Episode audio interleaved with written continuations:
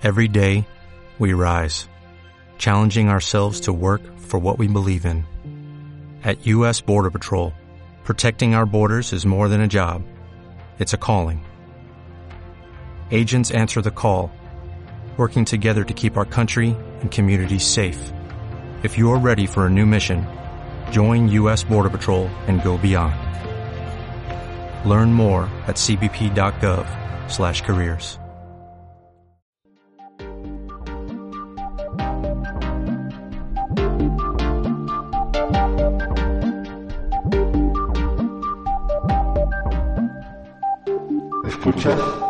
alerta radio, alerta radio, alerta radio.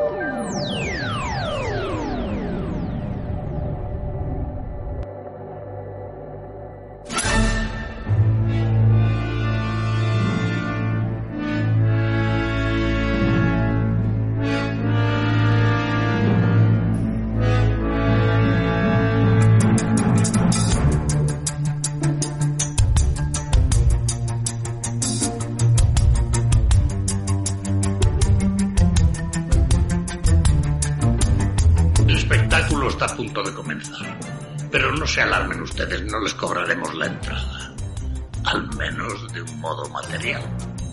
Como de costumbre, les haremos pasar un rato de suspense y de terrorífica emoción. Y si nos excedemos, escríbanos diciendo. Pero por favor, no se muevan de sus asientos.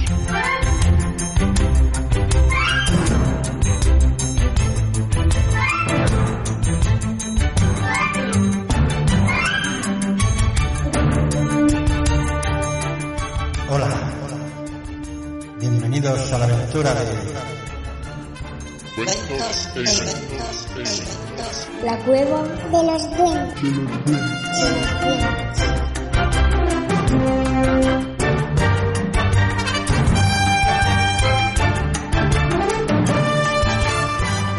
Cuanto al relato que vamos a ofrecerles, se titula Enero. Del ciclo del hombre lobo de Stephen King. Cuentos para mayores. Todos nosotros hemos tenido 10 meses, un año, un año y pocos meses. Entonces yo creo que al volver a sentir esas cosas, de alguna manera subconscientemente volvemos a sentirnos niños. Y es muy grato más aún. Creo que es necesario sentirse niños de vez en cuando.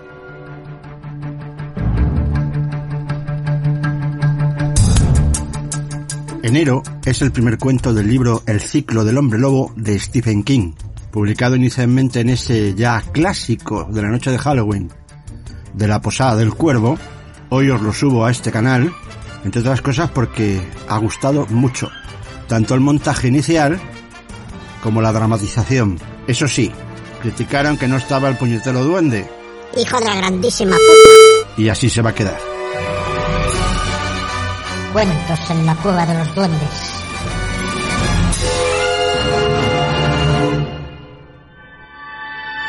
Tan solo sintonizar ahora nuestra vieja y mágica radio.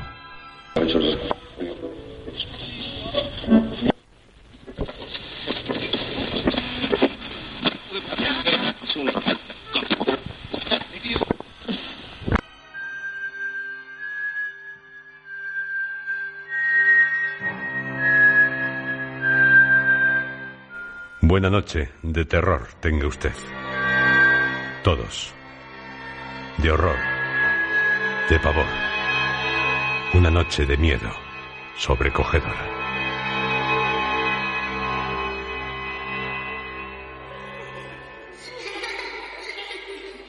Atrévase. Que solo la temblorosa llama de una vela rompa la oscuridad que le envuelve. Es como un negro sudario, frío, estremecedor. Claro que al encender una llama, encendemos también las sombras.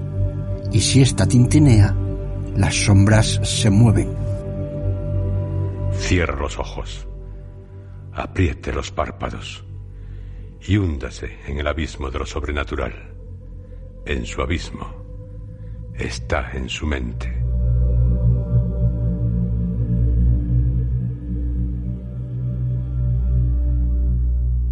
En su mente, donde lo real es irreal, donde lo irreal es real. Húndase. Al final del abismo la guarda, ansioso de devorarle, el terror, su propio horror, el que usted crea, el más espantoso, el suyo.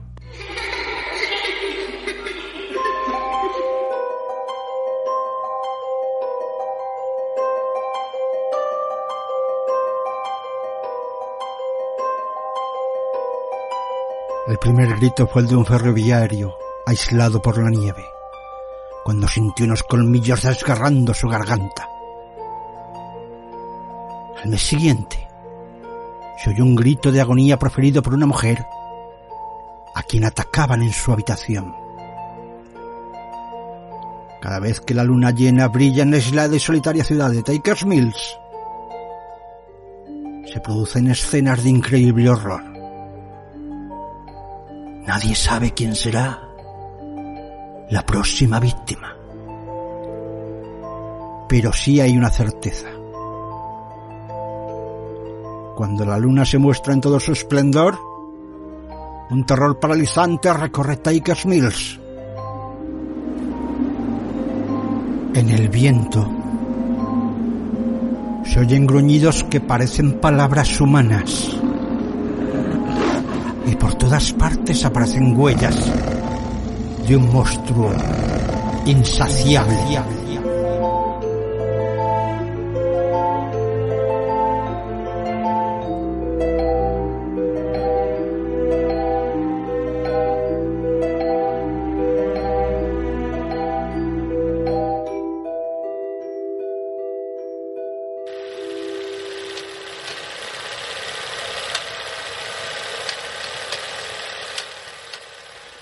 Jack, será mejor que nos vayamos. ¿Lo dices en serio? Estoy muerto de hambre. Aquí no hay comida. Tenemos que irnos, Jack. Será mejor, sí. No dejéis que se marchen. Eh, ¿Cuánto le debemos? No es nada, muchachos. Iros. Que Dios os guíe. Ah, gracias. Esperen. No podéis dejar que se marchen. Marchaos. Pero seguid la carretera. No salgáis al páramo. Sí. Gracias. Y cuidado con la luna. Sí. ¿De qué demonios hablaban? No lo sé. Sigamos a ver si encontramos un sitio donde pasar la noche. Cuidado con la luna. Sí, ya lo sé, ya, pero sigamos que nos vamos a helar. ¿Pero dónde vamos? A donde sea, lo que quiero es alejarme de esa oveja degollada. ¿Y hacia dónde, David? ¿Hacia el cordero ahorcado? Oye, lo siento, pero estoy seguro de que encontraremos algún otro lugar. No dices más que tonterías. ¿Qué te ha parecido? Vaya forma de jugar a los dados. No dejéis que se marchen. ¿Y que el mundo sepa lo que está pasando aquí? Es un asesinato. Pues que sea un asesinato. Estamos en manos de Dios.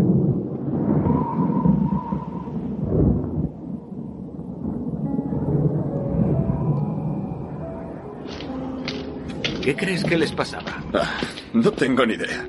Quizás ese pentágono era para algo sobrenatural. Sí, y a lo mejor les daba puro hablar de ello porque se sentían estúpidos. sí, o avergonzados. En la pestosa oscuridad, bajo el pajar, levantó su peluda cabeza. Brillaron sus ojos amarillentos y estúpidos. Dijo en un susurro Henry Ellender, The Wolf.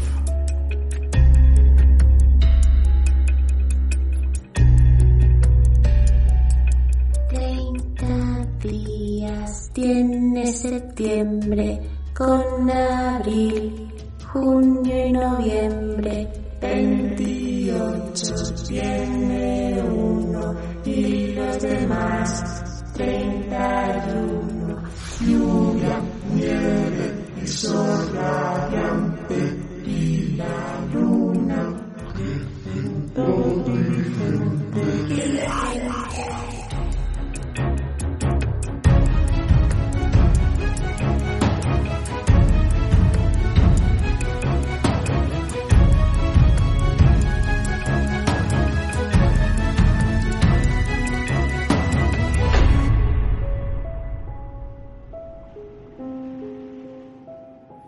Enero.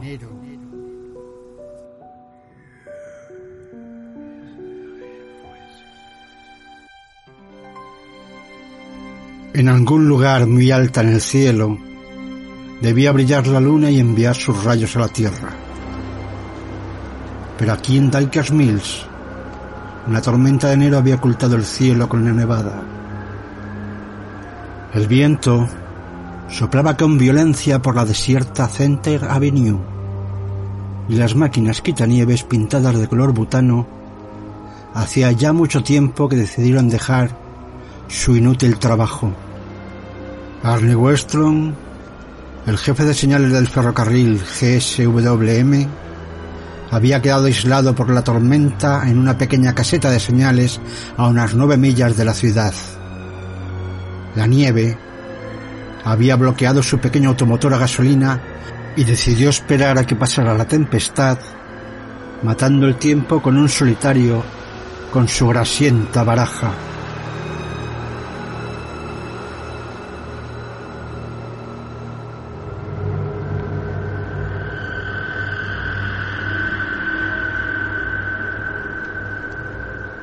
Fuera el viento pareció lanzar un agudo grito. Westrom, intranquilo, levantó la cabeza, pero casi en ese mismo momento volvió a bajar los ojos para concentrarse en el juego. Al fin y al cabo, tan solo podría ser el viento. Pero el viento no suele arañar las puertas, ni gemir como pidiendo que se le deje entrar. Wellstrom se puso en pie, un hombre alto, flaco y larguirucho, con chaquetón de lana sobre su mono de ferroviario. Un cigarrillo camel le colgaba de la comisura de los labios. Su cara arrugada típica de los habitantes de Nueva Inglaterra, se iluminó con los tonos suavemente anaranjados de la luz de la lámpara de queroseno que colgaba de una de las paredes de la caseta. De nuevo sonó aquel ruido, como si alguien arañara la parte de fuera de la puerta. Ha de ser algún perro extraviado que quiere que lo deje entrar, pensó Westrom. Sí, no puede ser otra cosa. Sin embargo, no pudo evitar cierta vacilación. Sería inhumano dejarlo fuera con este frío, se dijo a sí mismo. Aunque no puede decirse que haga calor en la caseta. Pese a la estufa eléctrica alimentada por una batería, podía ver los halos de vapor que se escapaban de su boca cuando respiraba. Y no obstante, seguía dudando. El helado dedo del miedo parecía taladrarle el pecho, exactamente por debajo del corazón. Takers Mills estaba pasando una mala temporada y habían corrido terribles presagios por el pueblo. A Arnie, por cuyas venas corría profusamente la sangre galesa de su padre, no le gustaban nada las cosas que estaban ocurriendo.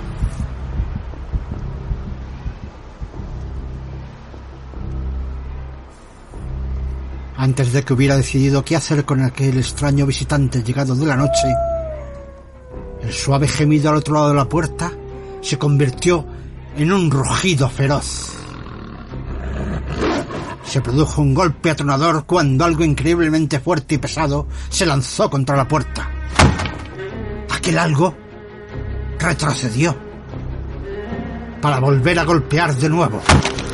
La puerta se conmovió en su marco y un soplo de viento dejó entrar por la parte de arriba del quicio, desencajado ya, unos copos de nieve.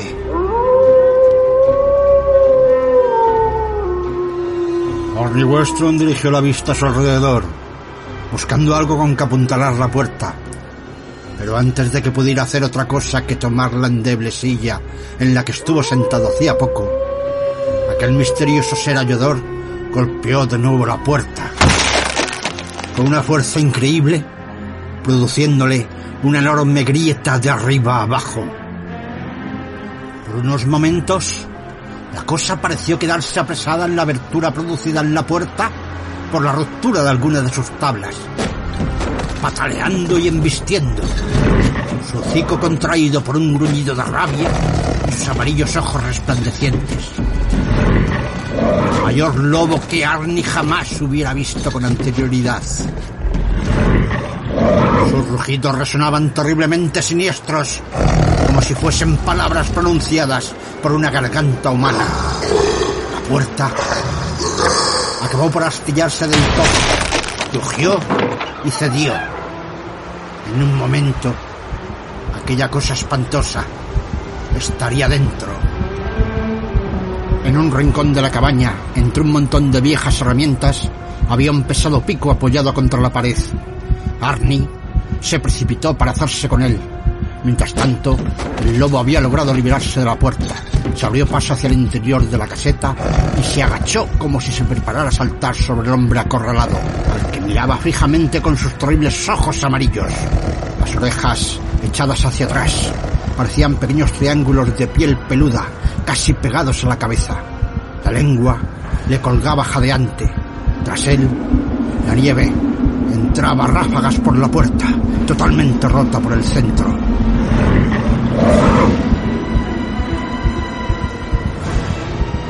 Con un rugido el animal saltó para atacar a Arnie Westrom, que volteó el pico, solo una vez. La luz de la lámpara se reflejaba fuera desigualmente, sobre la nieve helada y a través de la puerta destrozada. El viento continuaba aullando y gimiendo. Y comenzaron los gritos.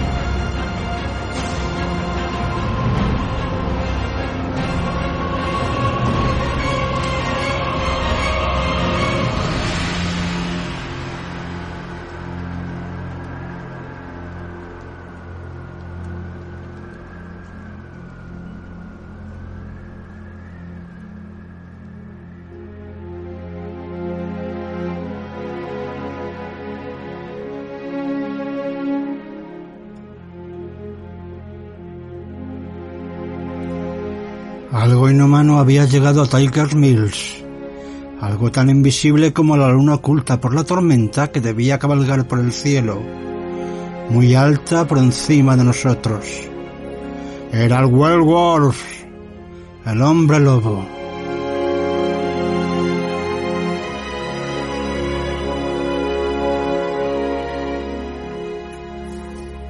No había ninguna razón especial que justificara su llegada precisamente en estos momentos, como no la habría tampoco para la llegada del cáncer o de un psicópata que llevara en su mente la idea del asesinato o de un tornado mortal. Simplemente había sonado su hora, la hora del hombre lobo, que era esta, como este era precisamente el lugar esta pequeña ciudad del estado norteamericano de Maine, donde las reuniones de los fieles en la iglesia para su cena semanal de judías hervidas constituía un auténtico acontecimiento, donde los niños aún regalaban manzanas a sus maestros y las excursiones al aire libre del club de los senior citizens eran relatadas fielmente en el semanario local un semanario que en su próxima edición tendría en sus páginas noticias mucho más tétricas. Fuera de la caseta, las huellas del hombre lobo comenzaban lentamente a ser cubiertas por la nieve, que aún no cesaba de caer. El aullar del viento parecía tener un tono de salvaje alegría, como si disfrutara con la tragedia. Un sonido horrible, desprovisto del corazón, en el que no había nada de Dios ni de luz. Todo era negro invierno y un hielo oscuro que congelaba el alma. El ciclo del hombre lobo había comenzado.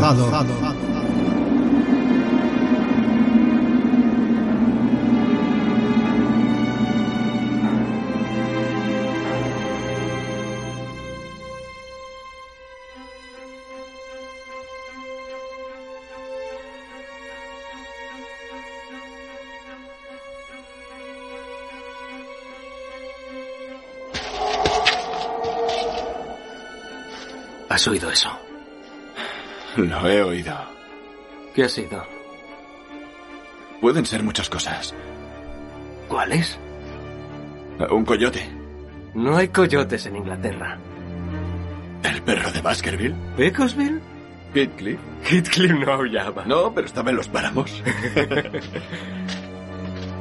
Hay luna llena. Cuidado con la luna. Y no salgáis de la carretera. Oh.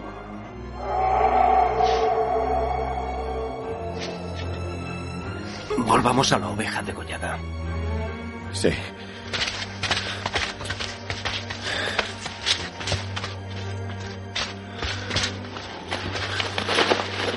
Eh, espera un momento. Nos hemos perdido. Oh, mierda, David, ¿qué es eso? No lo sé.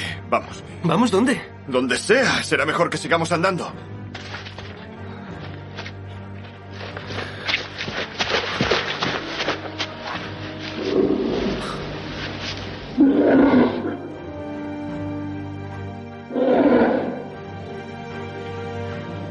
Se está moviendo.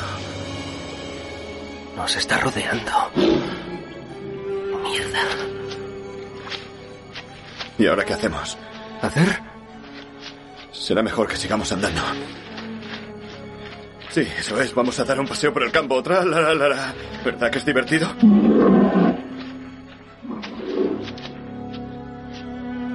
Le tenemos enfrente. ¿No te parece que es un perro? ¿Qué es eso? Sí, es un perro pastor o algo así. Vamos, date la vuelta despacio y sigamos. Perrito guapo, buen chico, buen chico. Vamos, vamos, Jack, sigue andando. Sigamos andando, sigamos andando. ¿Ves algo? No. Se oye muy lejos. No lo bastante. Vamos. Jack. ¿Sí? ¿Dónde vamos? No lo sé, te lo diré cuando lleguemos. Me has asustado de verdad, idiota. ¿Me vas a ayudar a levantarme?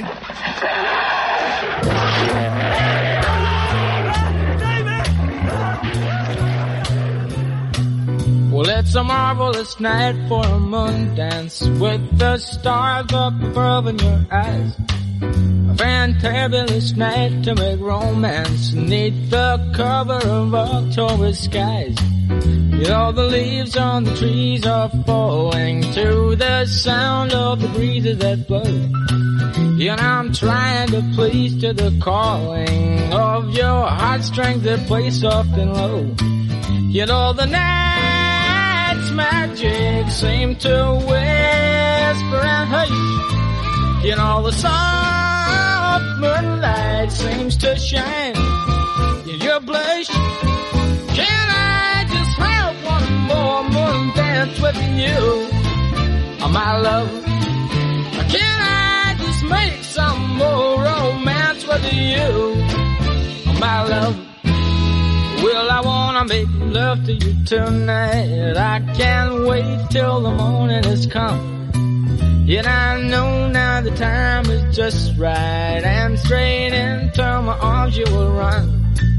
And when you come, my heart will be waiting to make sure that you're never alone. There and then all my dreams will come true, dear. There and then I will make you my own. And every time I touch you, you just tremble inside. Then I know how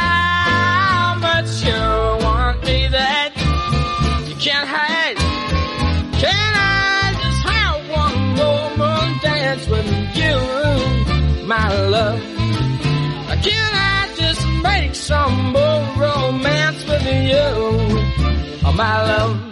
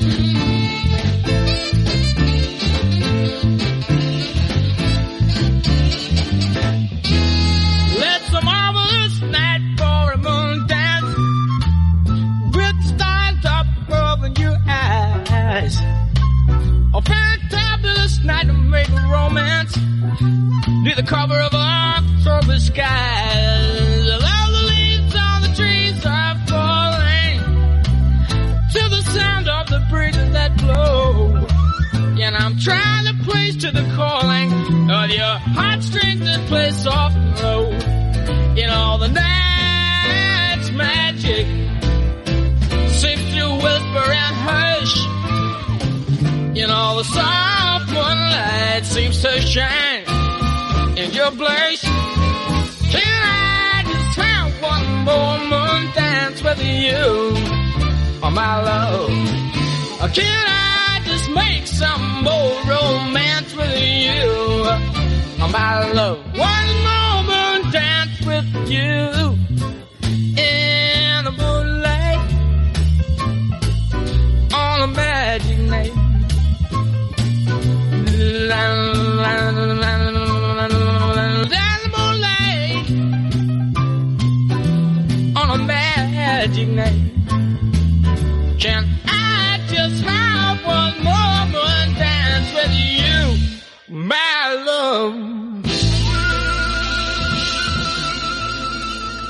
Hola.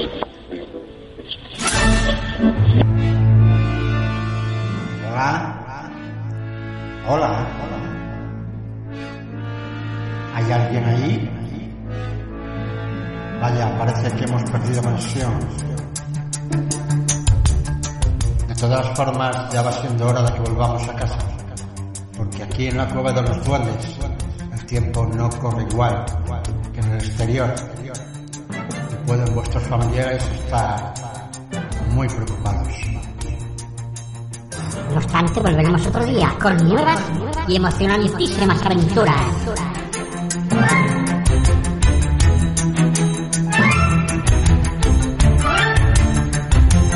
Si os ha gustado, darle al me gusta y recomendar. Los cuentos son cueva de los duendes.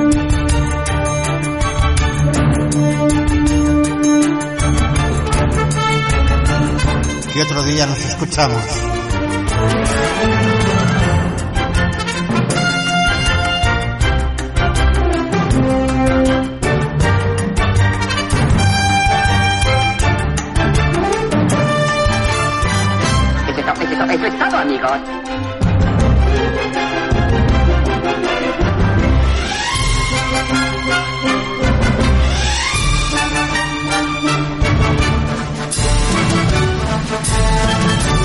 Porque aún nos quedan muchos cuentos, muchas narraciones que contaros.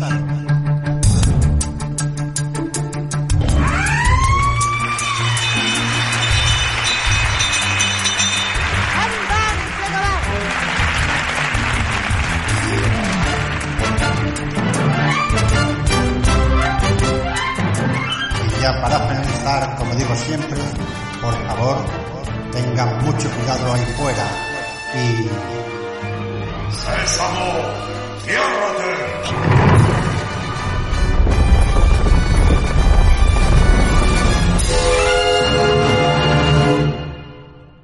Dale más potencia a tu primavera con The Home Depot. Obtén una potencia similar a la de la gasolina para podar, recortar y soplar con el sistema OnePlus de 18 voltios de Ryobi desde solo 89 dólares. Potencia para podar un tercio de un acre con una carga. Potencia para recortar el césped que dura hasta dos horas. Y fuerza de soplado de 110 millas por hora. Todo con una batería intercambiable. Llévate el sistema inalámbrico OnePlus de 18 voltios de Ryobi. Solo en The Home Depot. Haces más. Logras más.